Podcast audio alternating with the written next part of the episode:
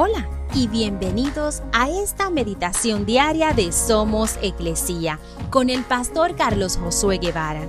Mi nombre es Magali Méndez y queremos darte las gracias por permitirnos traer esta palabra de bendición a tu vida el día de hoy. Proverbios 23, versículo 17 al 18 dicen, No envidies a los pecadores, en cambio, teme siempre al Señor si lo haces, serás recompensado. Tu esperanza no se frustrará. El hombre más sabio que pudo existir en este mundo, con las mayores riquezas y fama, escribió, Teme siempre al Señor.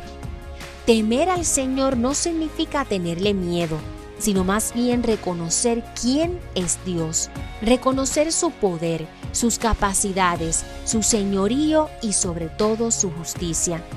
Todos deseamos una vida victoriosa y no voy a negar lo que cuando vemos a otras personas triunfar hay un sentimiento de envidia, celos y enojo que nos hace vivir opuesto a como realmente deseamos.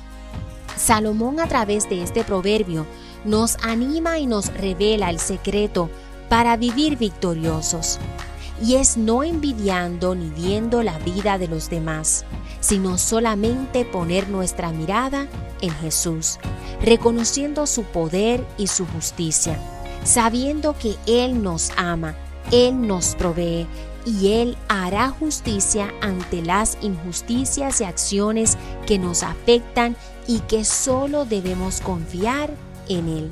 Así que recuerda, teme siempre al Señor.